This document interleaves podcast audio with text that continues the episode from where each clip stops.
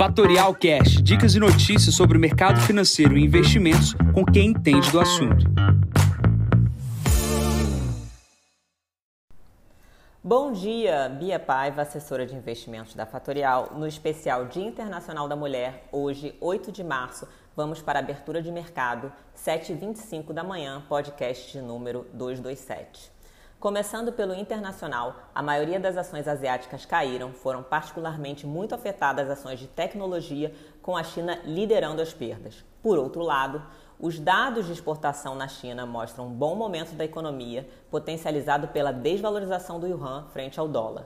Indo para os Estados Unidos, o futuro de Nasdaq caindo 2%, muito em linha com o que estivemos comentando sobre um movimento de rotation de empresas de tech para empresas de valor e commodities. Também observa um, movimento de aumento dos rendimentos dos treasuries, destaque para os títulos de 10 anos que atingiram 1,6%.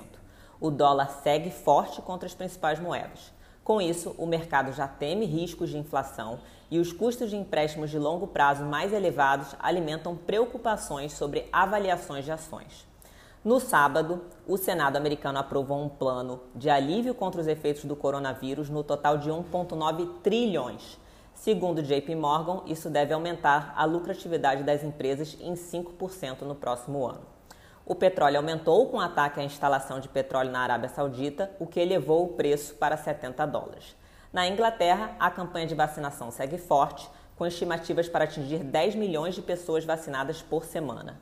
No Brasil, na sexta-feira, Ibovespa fechou em alta, fechando a semana com ganhos de 4,7%, marcada pela redução de temores fiscais mercado continuou o movimento de alívio pela aprovação em dois turnos da PEC emergencial, que trata das despesas relacionadas ao auxílio emergencial que foram excluídas no teto de gasto até 44 bilhões.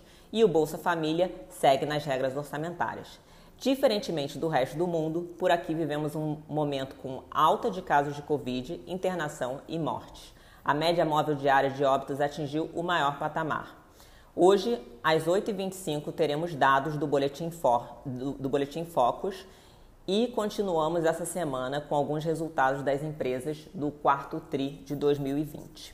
Mercado agora, VIX 26,02, S&P 500 3.814, petróleo 69,27, dólar index 92,29 e Bitcoin 50.219 dólares.